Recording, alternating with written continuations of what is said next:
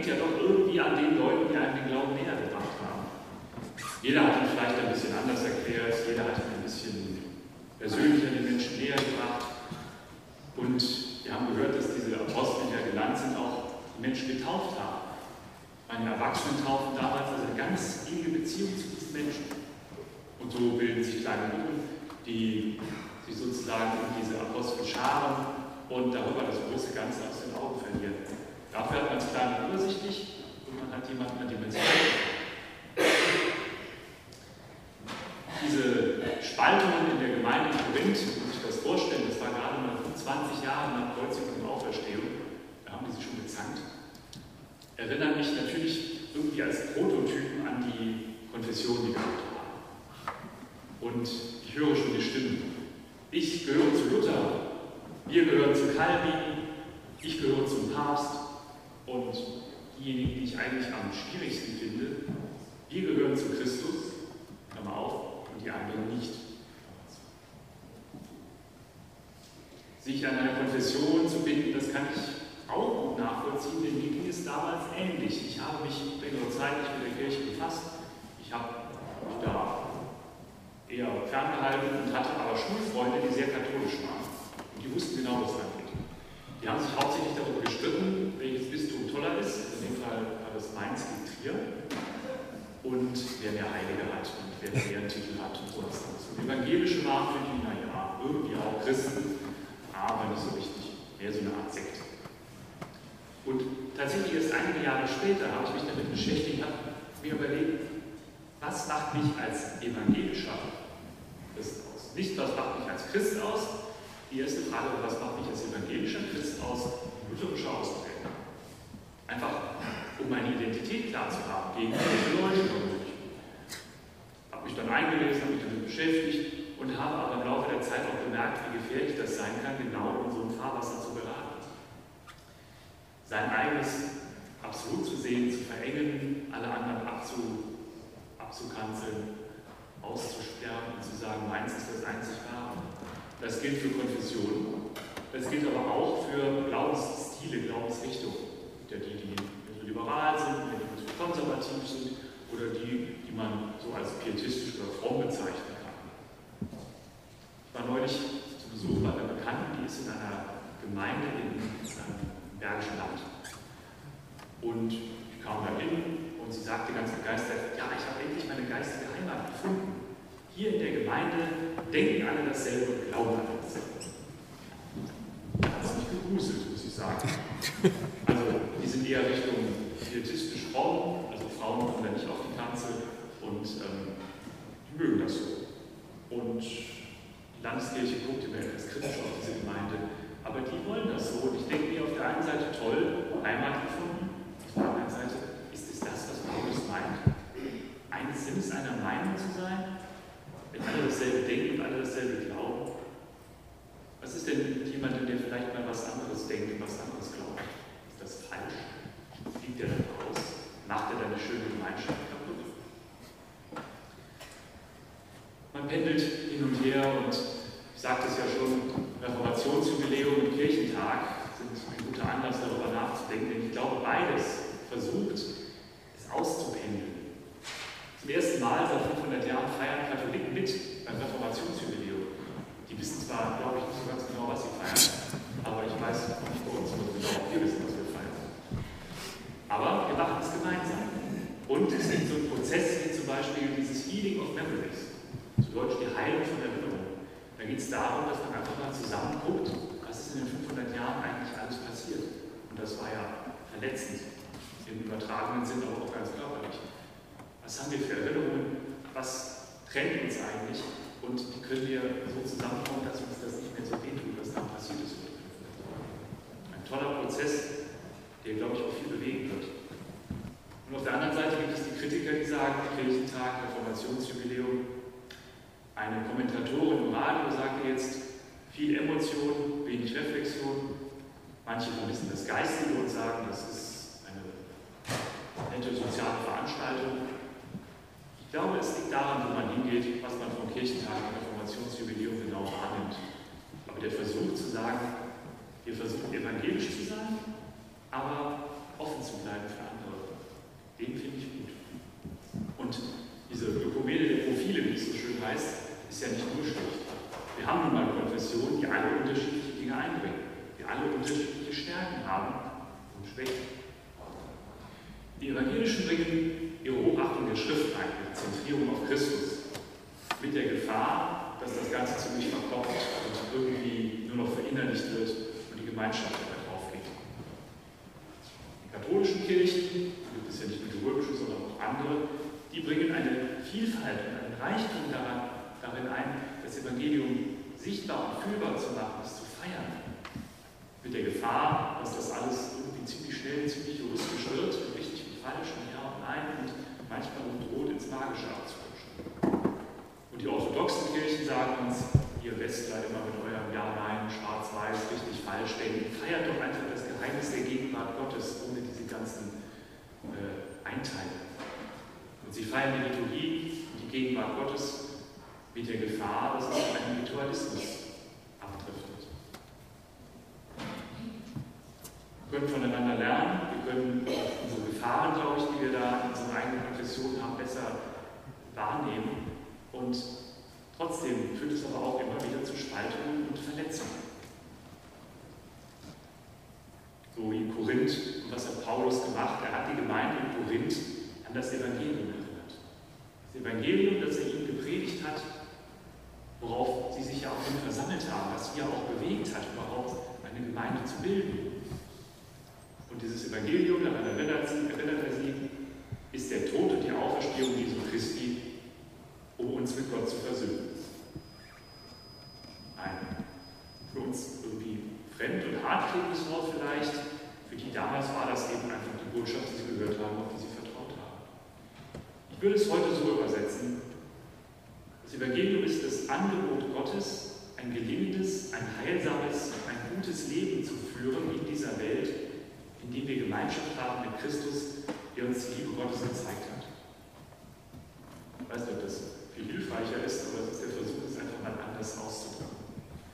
Und da kommen wir auf das Fundament, nämlich auf Jesus und auf den zweiten Text. Die erste Schriftstelle aus dem Korintherbrief, die war ja sozusagen horizontal. Paulus an die Gemeinde, Paulus an uns. Die zweite Stelle ist sozusagen vertikal. Jesus bittet Gott. Für mich eine Entlastung, denn wir können es ja alleine nicht schaffen. Wir haben zwar gute Übung darin, uns Steine in den Weg zu legen, aber Mauern abzubauen scheint es irgendwie schwerer zu fallen. Da braucht es Gott, der das richtet, uns hilft dabei. Und dieses Gebet Jesu erinnert auch daran, dass diese Gemeinschaft, die wir hier haben und um die es heute geht, für die wir bitten wollen, keine Gemeinschaft ist, die von uns ausgeht. Dass wir hier nicht zusammen sind, weil wir uns so wahnsinnig mögen oder weil wir ein gemeinsames Hobby haben, sondern die Gemeinschaft geht von Gott aus. Das, der uns beruft in das, was wir Kirche nennen und was wir Glaubensbekenntnis auch als Kirche bezeichnen, aber was eben nicht in Konfession oder Glaubensliebe sich aufteilt, sondern die eine Kirche ist, in die wir berufen sind. In die wir nicht zufällig gelandet sind, in die wir nicht irgendwie geraten sind. Nein, berufen und auserwählt. Und das Evangelium erinnert an eine doppelte Bindung. Die eine, jeder einzelne von uns ist durch die Taufe und durch seinen Glauben mit Jesus unendlich eng verbunden. Das ist eine Erkenntnis, die die Reformation wieder stark gemacht hat. Dass jeder Einzelne mit Gott unvertretbar eng verbunden ist. Nicht direkt an ihn wenden darf, keine Mittler braucht. Das ist vielen Menschen aber zu groß, zu viel, zu anstrengend vielleicht, eine Überforderung. Oder die Gemeinschaft geht halt flöten, weil man sagt, du brauchst nicht. das andere ist, wir sind durch die Taufe unser Glauben eingebunden in die eine große Kirche. Wir sind mit jedem anderen Christen verbunden über die Zeit und die Räume hinweg, egal in welcher Konfession, egal in welchem Haus. Das ist natürlich gut zu wissen, aber schwer zu spüren. Was heißt das denn, so eine große Verbindung mit allen? Es läuft doch darauf hinaus, dass wir es erlebbar und fühlbar und, und alltäglich brauchen, diese Gemeinschaft, ohne uns gleichzeitig zu verschanzen hinter irgendwelchen Schlagworten oder Abgrenzungsökumenen. Ist ja sehr beliebt, wenn gefragt wird, was ist evangelisch, dann wird immer gesagt, wir haben keinen Papst, wir haben kein Zölibat, wir haben nicht nur Männer am Altar, schön, dass wir alles nicht sind. Aber wenn man mal positiv formulieren will, was wir sind, wird es dann schon schwieriger, uneindeutiger.